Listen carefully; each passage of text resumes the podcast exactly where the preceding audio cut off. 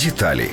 За відсутність медичної довідки планують штрафувати на 850 гривень, а у разі підробки документу на 200 гривень менше. Така довідка буде діяти до одного року для пенсіонерів і тих, хто займається перевезенням людей або небезпечних вантажів, та 10 років для інших. Також хочуть змінити сам медогляд, розширити список лікарів перевіркою аналізів, включаючи кров на цукор, групу і резус, зору і вестибулярного апарату. За водіння без посвідчення водія зараз штрафують на 510 гривень. Депутати пропонують підняти суму до 17 тисяч гривень. Також планують вести технічний огляд для некомерційних легкових автомобілів. Нові автомобілі можуть не проходити ТО перші 4 роки. Всі інші повинні отримувати довідку про проходження техогляду кожні 2 роки.